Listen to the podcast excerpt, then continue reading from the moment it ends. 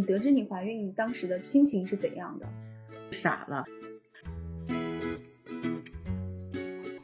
他们就说你孕酮这么高，干嘛要来看内分泌科？你知道内分泌科是看啥的吗？我不知道，是看不孕不育的。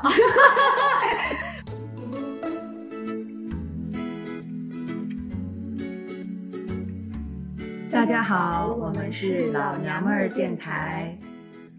我是生过一个孩子，到现在仍然觉得生孩子是一件很好玩的事儿的大 M。我是生了两个小孩儿，依然觉得好玩，但是不想再生第三个了的小 M。生孩子真的是太刺激了。现在不是开始号召生三胎？对，生三胎了吗？相当于生育放开了吧？嗯。但是很多人是很害怕生孩子。抛开生孩子的成本、养孩子的成本不谈，现在的很多女孩儿她是害怕生孩子的，谈娃色变，好像生孩子是一件自我牺牲的大事儿。对，其实大可不必。对，真的大可不必。当然，我们可能是没有经历过很复杂的家庭情况，或者是一些相对来说比较顺利、比较幸运的娃妈。总之是，如果是一切顺利来讲，我觉得生孩子是一件很刺激、很开心的事儿，就是很兴奋。很回味无穷。对，普通人的一生当中，其实是没有经历过一些很刺激的事儿，特别戏剧化的事儿。嗯，但是生孩子绝对是一件可以称得上的事儿。对，事后回忆起来，他也会疼啊，会有一些紧张啊、害怕呀，或者是有一些危险。但是这些东西一旦你事后想起来，就感觉什么都想不起来了。嗯，能想到的只是一些很刺激的过程。对，嗯，你得知你怀孕当时的心情是怎样的？傻了。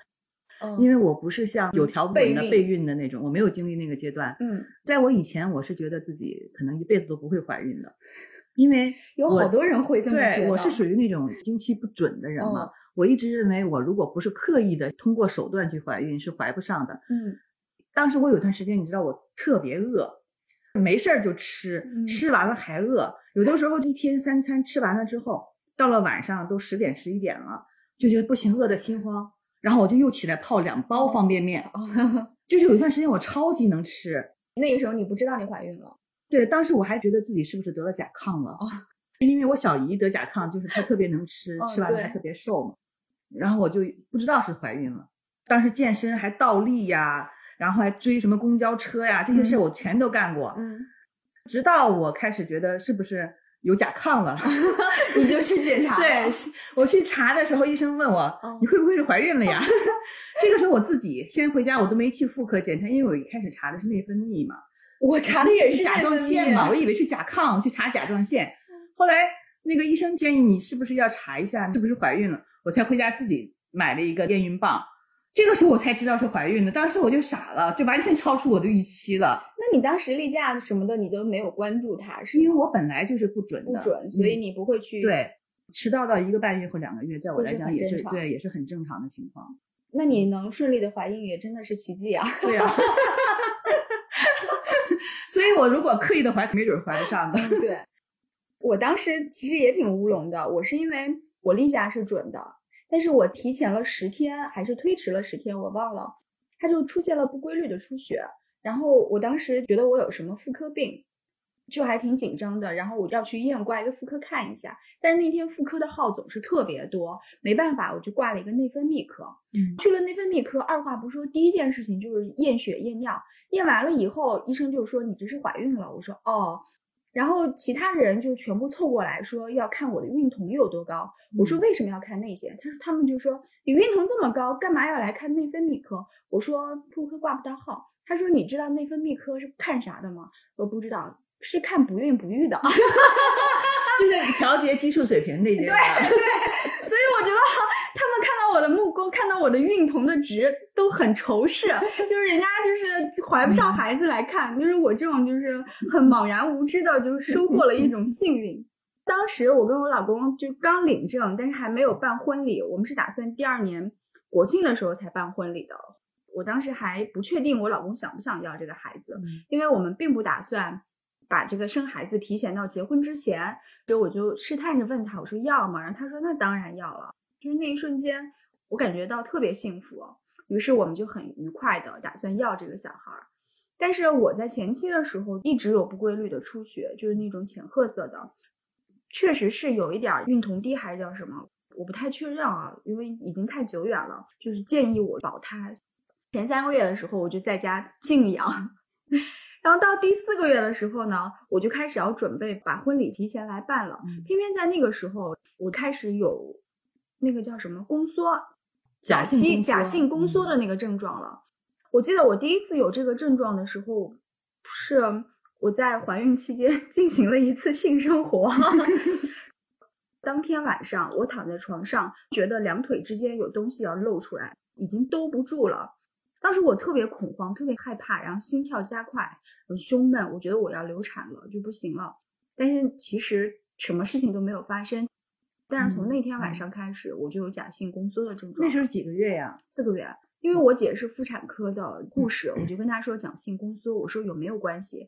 她说这有啥关系？只不过就是会流产呗。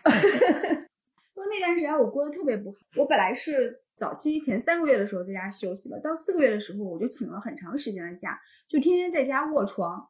然后那个时候要办婚礼，我的弟弟妹妹们来看到我天天卧床，就觉得我大惊小怪，就觉得我胆子太小了。嗯，他们根本不能体会到我一天当中能。宫缩十几二十多次，那是一种什么样的体验？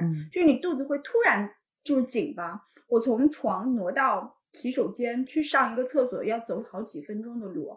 我在过马路的时候，一个红灯是过不去的，因为肚子会突然紧，定在原地。我这都到了后期了才会有这种假性对呀，就是在孕晚期才会有。我到孕中期跟孕早期就已经有。那还是要重视的。那段时间其实我过得特别不好。那个时候有个叫五五 BBS，有一个孕婴版，我每天都会在那个论坛里头看人家是怎么谈论假性宫缩的，就会经常见到那样的帖子，说小区里头有一个孕妇都已经假性宫缩了，还每天坚持散步，第二天她流产了，就经常会看到这样的帖子。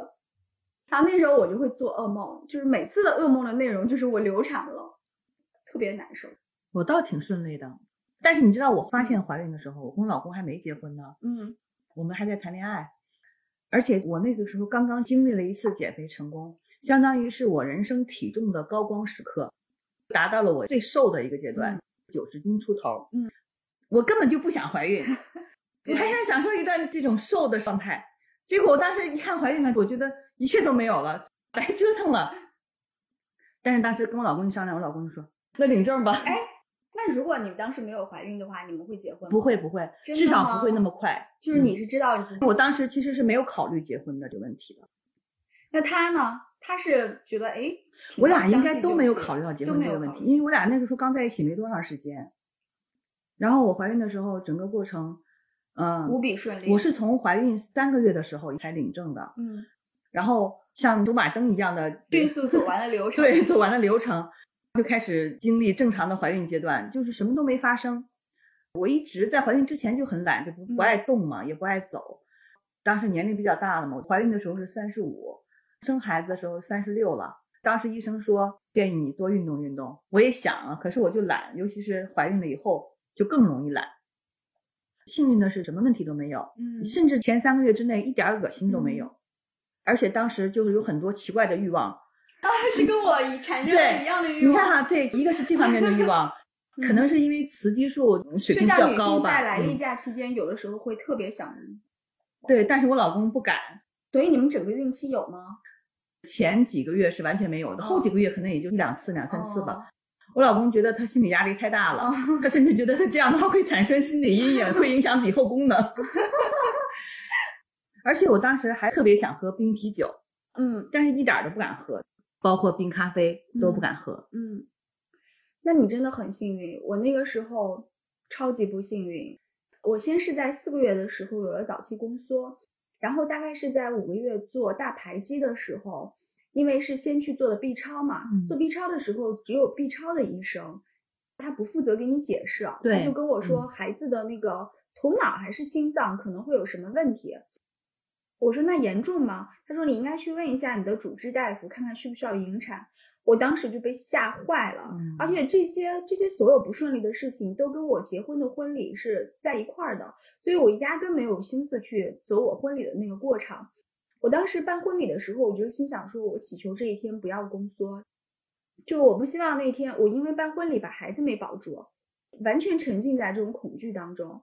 然后后来大概。嗯，大概再过了十天左右去复查，去找医生看，医生跟我说这个长一长就好了，我才我才消停。所以我怀第一个孩子的时候是极度不顺利的，但是有一点非常 好，就是没有长胖。嗯嗯，那你好幸运呢，可能你本身就是属于这种不胖体质。对，我是不胖，而且还有一点，我是不乱吃东西的，我是不会像孕妇。那你饿吗？彻底松懈了之后会暴饮暴食，我不会。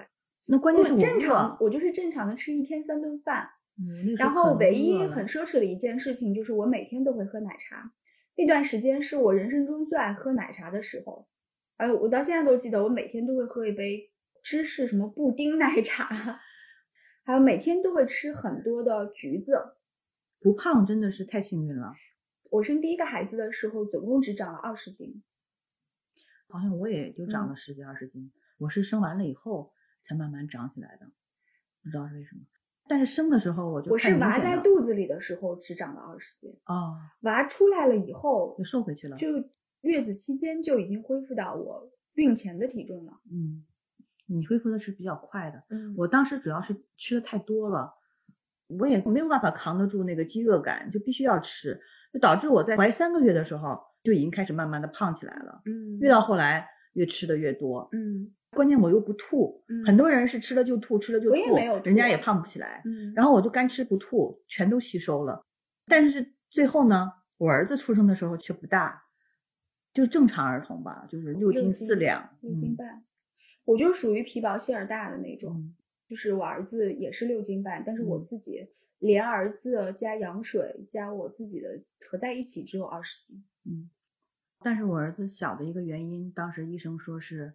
脐带太细了，这个可以轮到可以轮到那个生孩子的时候说。那我们来说说生生孩子那一天吧。好 呀，我觉得那天是最刺激的。好呀，你先说。嗯，因为我知道几有几种情况，一种是先见红嘛，另外一种就是破水。啊，嗯，一般见红的医生会告诉你不用着急，回家等着吧。啊，但是破水一般就是立刻要要留院。我好怕，我当时破水 就是比预产期已经晚了两个星期了，我就天天盼着生，盼着生。然后还没有动静，我当时还在上班呢，你知道吗？哎，所以人家说什么生儿子会提前，生女儿会退后，根本不准。不准。你看你是退后的，我是提前的，但生的都是男孩。我当时还在上班呢，就有一天晚上，觉得就是内裤上感觉稍微有点点湿，嗯，我也不确定是什么，因为我看电视，人家羊水破都是呼啦一下，对，一大滩。然后我就到医院去看一下，因为我已经确实过了预产期，当时医生就跟我说，说你如果遇到一些你不能确定的情况，你就来看一下。我当时就去了，什么也没带。我没有想到，就是说就此就会在那生。然后医生当时就化验嘛，他就去化验这个什么叫什么，我不太懂。嗯，反正就确定那个就是羊水，只不过我不是那种哗啦一下那种破的，它是缓慢的破的。哦。但是像我这种情况也不能再走了，就只能是留院了。然后我老公又回家去准备各种东西。然后我是当天晚上进的医院，八九点钟住的院，但十二点确实就开始肚子疼了。就缓慢的，由一开始那种间隔很缓慢的那种疼，到慢慢越来越疼，越来越疼。当时还没有病房呢。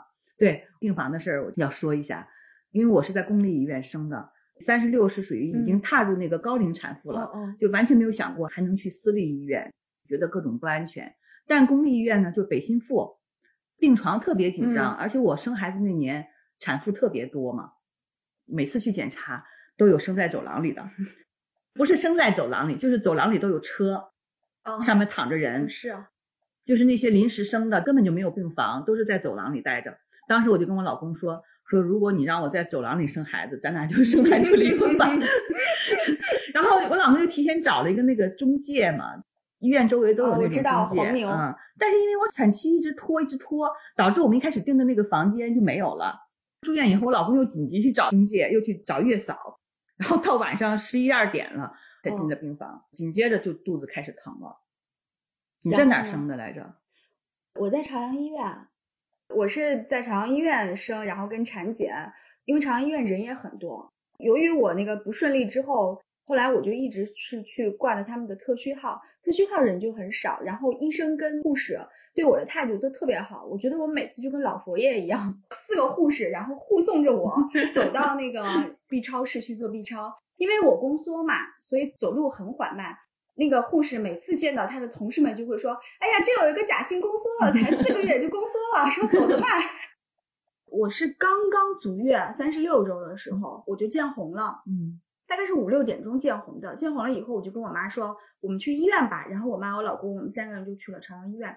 当时还是挂的那个急诊，然后医生就开始给你检查开几指了。嗯我第一次知道看开几指是从菊花处检查，啊，不是的，我是从菊花处那怎么检查呀？就跟你现在在体检的时候查直肠有没有问题的时候，嗯从菊花处导进去，我就是但是我不是，简直是疼炸了，就是 而且很屈辱，就那么被从菊花导进去几回，每次都是说开几指开几指。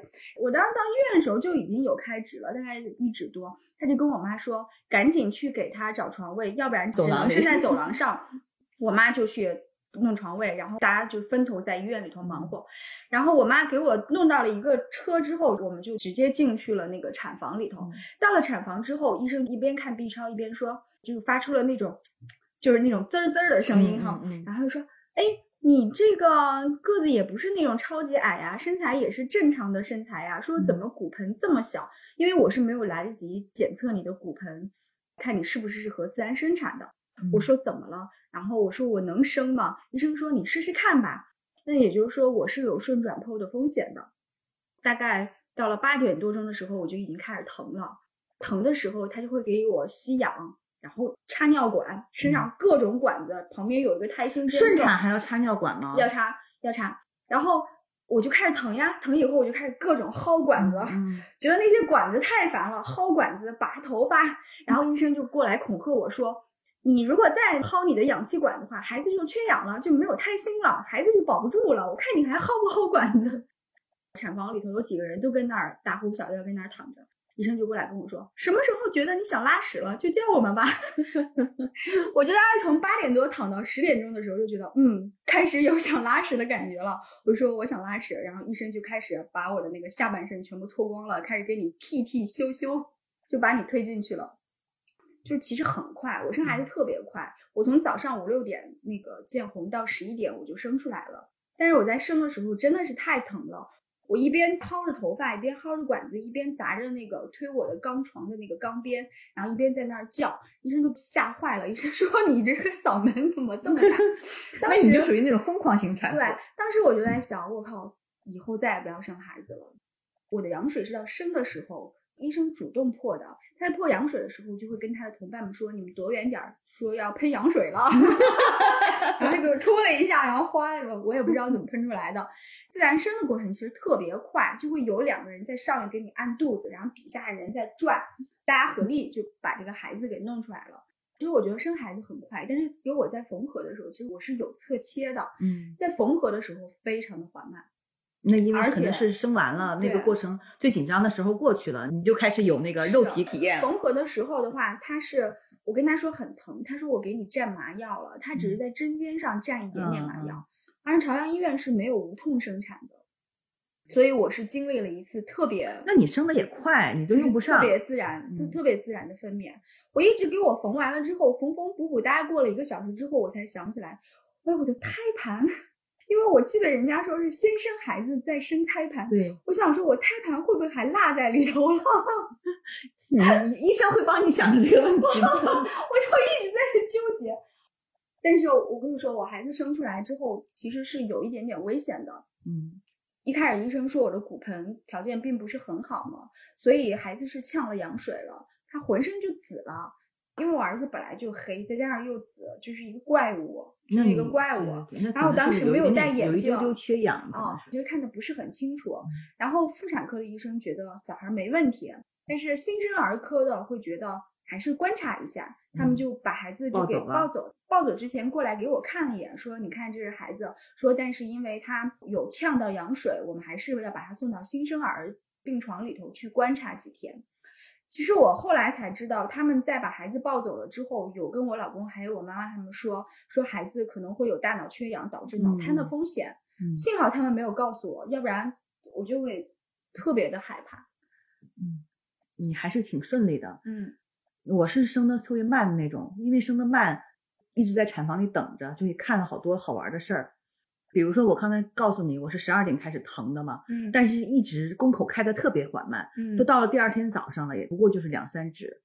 一开始我在那个我自己的病房里，到了早上的时候就把我推到那个待产室了。嗯待产室呢是一个公共空间，里面大概有七八个产妇，每个人一个床。然后那里面就很好玩了，就是各种各样的人都有。就有的人呢就沉默的，嗯自己在那咬着牙忍着；有的人就像你一样捶床，抡，你知道，就是那个打点滴的那个旁边不有一个架子吗？哦然后有一个女孩就在那疯狂的抡那个架子，然后医生一来，他不是要查那个宫颈打开的程度嘛，哦就是肯定会很疼嘛。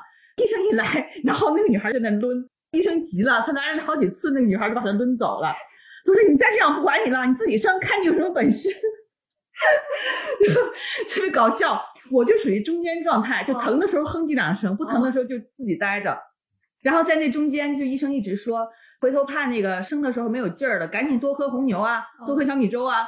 然后我都喝了好几罐红牛了，喝了一肚子小米粥，但是你知道也没有感觉，就产程特别长。医生说可能就是缺乏运动嘛，再加上年纪大了，就说你你再忍一忍吧，实在不行的话可以考虑用那个无痛。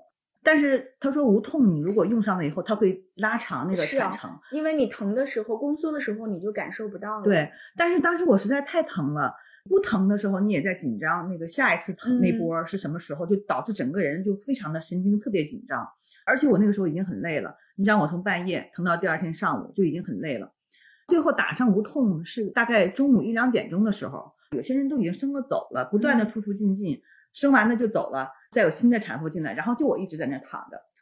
我用上无痛的那个瞬间，你知道吗？就不疼了，哎呀，你都不世界都清净了世。界一下就美好了，突然神经就放松了。我在那一刻，那你怎么那么晚才打啊？你都已经在产房待了那么久了。他一开始说，本来产程长的话，你哦用那个可能会更拉长产程。哦后来看我那个宫颈的程度还很长时间，怕我熬不住才给我打的。那个科当时是只有一个麻醉师，他是要轮着班儿一个人给一个人的上，他是有个泵，你感觉自己疼了你就捏一下，可哦能那，个药我知道，打跟那个剖腹嗯产后来的止痛泵是一样的。我当时就一下就理解了吸毒的人，就是那个瞬间，你神经就哦无比放松，就肉体达到了一种很美好、很美妙的状态。然后在那个之后，我就睡了好几觉。嗯后来等到嗯下午三四点的时候，大概宫颈开到三四指了。那个我是用传统手法，嗯，就传统渠道，传统啊，就是那我为什么是嗯从菊花处知道呀？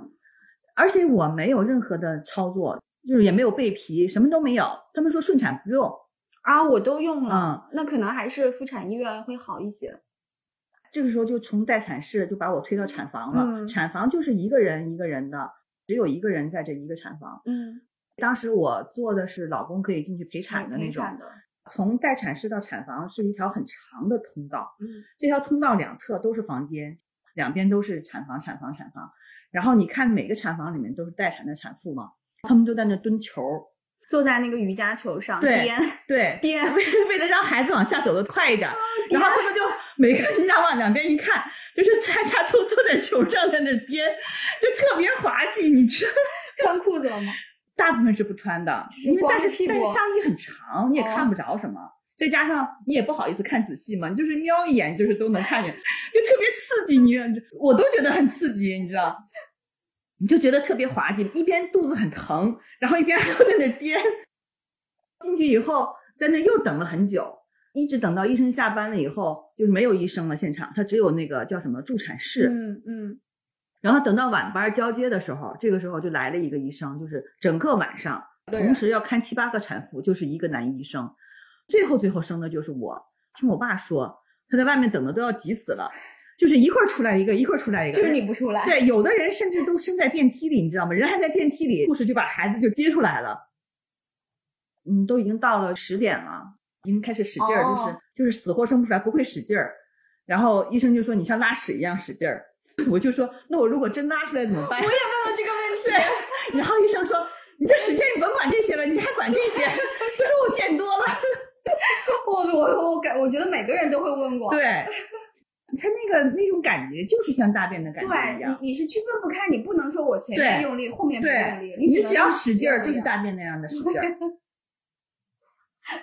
就是搞得我是又紧张又想使劲儿，又不会使劲儿。嗯后来医生就说，你要再不好好生的话，孩子就缺氧了，嗯，到时候后悔的来不及。后来你知道我是怎么生出来的吗？还都不是我自己生出来的。我知道是上面人给你推下来。，对，然后那医生站在我头后面那个椅子上，他站得很高，嗯、然后他就滚我的肚皮对压出来。我的也是，上面两个滚，底下一个对，等于是滚出来的。你知道 都是这样。出来的时候我就感觉到就是有一股涌出来的感觉，哗一下一股热流。嗯，然后就那你侧切了吗侧切了。哦，缝针的时候我还是觉得挺疼的，是真的很疼，嗯而且很漫长。那个时候关键就是神经已经放松了。是嗯，后来因为我生孩子的时候不会使劲儿，就脑部充血，生完了以后脸上都是出血点，嗯包括眼球太用力了都是那个出血点。出了月子了还没有完全恢复呢。对我因为就是生孩子挤压，我儿子的头就特别像被缩过的雪糕，对对对，我跟你说，生产的小孩脑袋都没法看，被缩过的雪糕，都是又长又扁的。尖脑袋特别丑。哎呀，我跟你说，我儿子生出来超丑。我在生孩子之前吧，我对婴儿的想象哎，就是做四维了吗？做了，我是真的啊，我没做。公立医院不给做吗？我是到那个五五洲女子，嗯，对对对。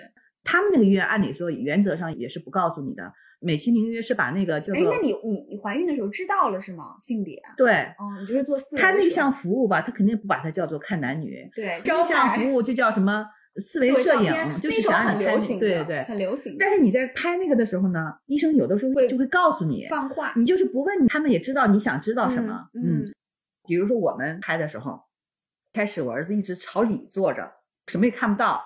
后来医生就要你下去溜一圈儿或者怎么样的，等他转再回。来，然后医生就指给我老公看，我都没看清，我看乱糟糟的一堆，他指给我老公看，啊，看见看见了吗？有这个，有这个东西，他就知道是什么意思了。我听他们说，有的会问医生是准备蓝衣服呀，还是粉衣服，然后医生就告诉你。这个是比较嗯常见的。那你儿子照的四维跟生出来的人是一样的吗？完全不一样。我觉得大家照出来的四维都差不多，对，而且看四维好像还是圆脸吧，胖乎乎的。嗯嗯但是你知道我儿子刚生出来的时候，就是感觉像个小鸟，就像一个没有毛的小鸟。当时拍彩超的时候看不出来脐带绕颈，好像只有一道吧，医生说没什么大问题。那你生下来几道？绕两道，而且绕得很紧，嗯，导致我儿子那个脐带特别细。医生说他长得小，看起来有点不太壮实的原因，也是因为先天脐带太细了。嗯他说脐带越粗，孩子就会越大越胖，对，嗯脐带越细，孩子就会长得越小。嗯然后我儿子刚出生的时候也是，不是那种粉白粉白的，他是有点发灰紫，哦，就整个看上去像没有毛的小鸟一样，然后嘴还是撅撅的，就看起来像个雷头公。还是尖的。哎你看现在网上就很流行说嫌孩子丑先别扔，养一养就好了。但是当时我对床的那个女孩，她生的那个孩子又大又白又胖，是自己生的吗？是不是剖的？她比我先生的。她退回来以后，我以为孩子就应该是那样，哦等我拿出来一看，嗯，怎么是这样的？哎，我还想问你，因为你是选陪产的嘛，我当时在怀孕的时候，我是不敢选陪产的，害怕就是我老公看到了之后会造成了某方面的障碍。是我老公自己想选，是啊，我就是说他进去陪产的时候，他其实是看不到下半部分的，是他想看就能看到，他肯定是陪在你头的这部分。对，嗯，但是你那么长时间生不来，他他他也会看，对，对那你老公看了吗？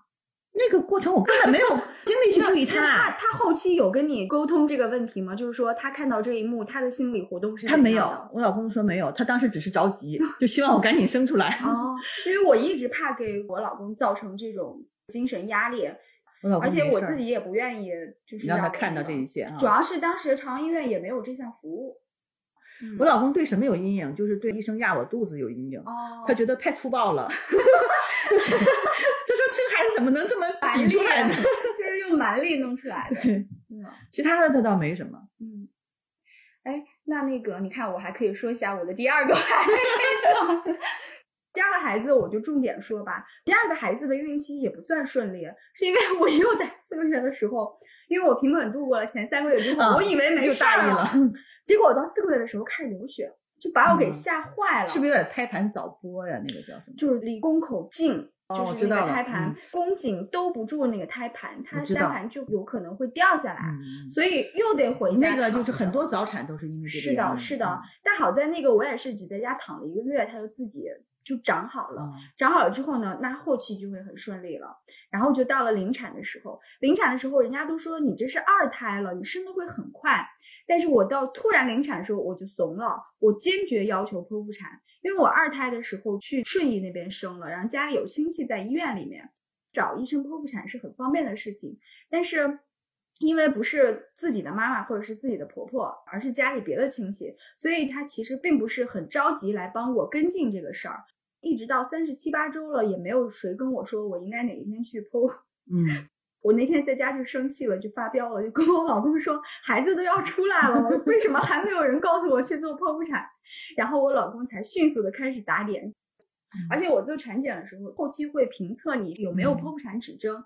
刚开始的时候，他跟我说胎头是反的，头是冲上的，我就很高兴，说他是臀位嘛。我说，哎，这样有指征了。结果过了两天之后，他自己转过来了。嗯，过了两天又跟我说，你这个脐带绕脖呀。我说，哎，挺好的，又可以剖了。结果过两天他自己又解开了，就是我各方面都很适合顺产，而且又是二胎嘛。但就是我自己，因为我自然生产过一次，我知道那个有多疼，所以我坚决要求剖腹产。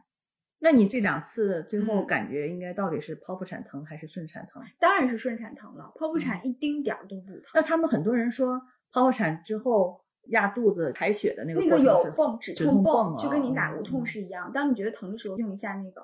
所以剖腹产整个对于我来说都是不疼的。它唯一嗯不方便的是，你刚做完手术一到两天之内你是不能下地的，嗯而且你做完手术之后，你的排便是很困难的，因为为你用力的话会牵扯到你的伤口，这个是很疼的。哎，我当时选择顺产，按理说我当时属于高龄产妇了，我可你以选择是可以选剖的哈，我是可以选的。但是当时我主要是听医生的话，我就问医生，我这个条件到底适不适合自己生？好像是有几个条件吧，一个是看胎儿的头围，另外是看宫颈弹性什么的。嗯然后医生觉得我这个条件还可以，就让我自己试着生吧啊。另外我还是想，反正就生就这么一个孩子，就别留疤疤了吧。嗯嗯，其实我后来有点后悔，我应该剖了。这有啥后悔的不是那，个关键是在那个过程中我还是很紧张的。包括我在养我儿子头几个月的时候，他稍微有点小问题，我就会想，他会不会是当时有点缺氧呀？对对对，会觉得当时有一些风险的。嗯嗯，做剖腹产手术的时候，我又查了很多帖子嘛，嗯然后大家对剖腹产手术有几个困惑，比如说是第一，剖腹产最大的风险是羊水栓塞，但是这个概率还是挺低的。嗯，但是有，你如果在嗯论坛上看一下，你就会发哎，就现，但是我知道这个是很凶险的。这个说如果是发生这种情况了，就十有八九就就没命了。对嗯然后会有什么大出血呀、之类的，所以当时那你想过没有？就是论坛上人家去说的，基本上都是有情况的，嗯没有什么情况的不值得一发。对，然后当时医生在跟我说术前风险的时候，他说的每一条我都了然于胸，我就跟他说我都知道，我都知道。然后其实我在签字的时候也是很忐忑的。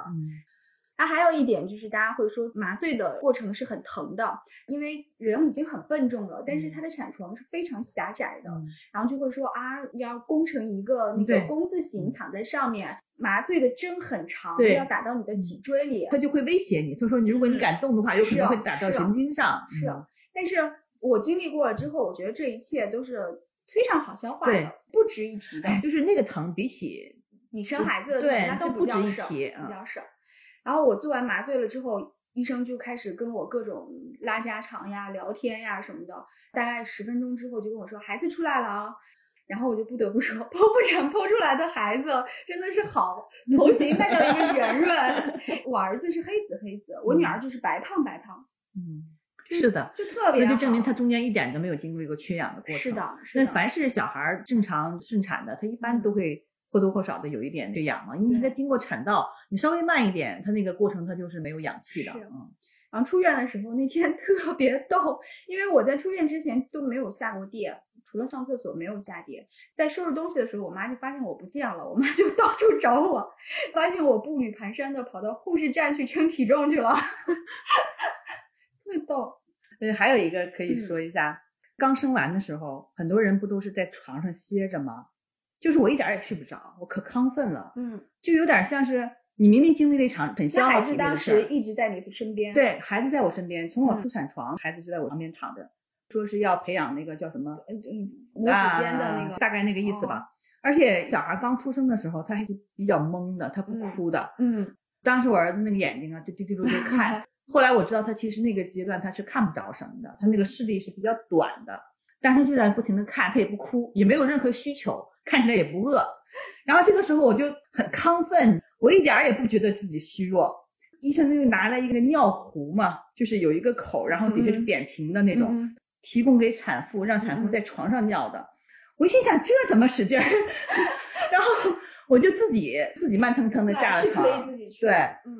但是你看我周围的人没有那样做的，就我自己去。他们都是在床上对他们都是在床上。我顺产的时候也是生完了就去厕所了。然后我跟你说，我从床上走到厕所的感觉哈，哦，因为肚子空了，但肚皮还是松的。哦。我一走就觉得那个肚皮甩，对，甩过来甩不一样，对对对，搞笑。而且我当天晚上就洗脸了。第二天早上就洗头了，我就是即便在医院生了孩子，我第二天早上洗头了，你知道吗？我偷偷洗的，没敢让我爸他们知道。你那个时候对发型就已经这么有执念了？就是你像我头一天已经生了一天孩子了，头上有汗的，是哦，我就已经受不了那个头发了，我就必须得洗。在医院的时候一天都没有耽误洗头，我三天就出院了嘛，也一天没有耽误洗澡，什么都没顾及，然后最后哪儿也没有疼过，都还算好。那你在月子里比我还要百无禁忌。对，就是因为在月子里什么麻烦都没有，导致我生完孩子也没什么害怕的。嗯，我生完孩子之后，第二年、第三年，我弟弟家还有我妹妹家都生了，都不太顺利。对，总体来说都不太顺利。他们都是到了六个月以后就结结实实的卧床。我弟妹当时她是那个叫什么胎盘早剥，就是大出血，嗯，导致她一点都不敢动。嗯，然后我妹妹呢，她当时就是早产，跟你说那个情况。早产的一个月，她七个月的时候，她就有早产迹象了，胎儿特别靠下，就导致她那个宫颈的长度就很短了，就随时随地可能就会生出来了。嗯，然后就一直卧床，硬撑了两个礼拜，最后还是早产了，住了一个月的那个保温箱，她才看到孩子。嗯，新生儿住院的时候是父母最牵挂的时候，我那个时候还每天还要挤母乳，然后送到医院去。但是说句实在的哈。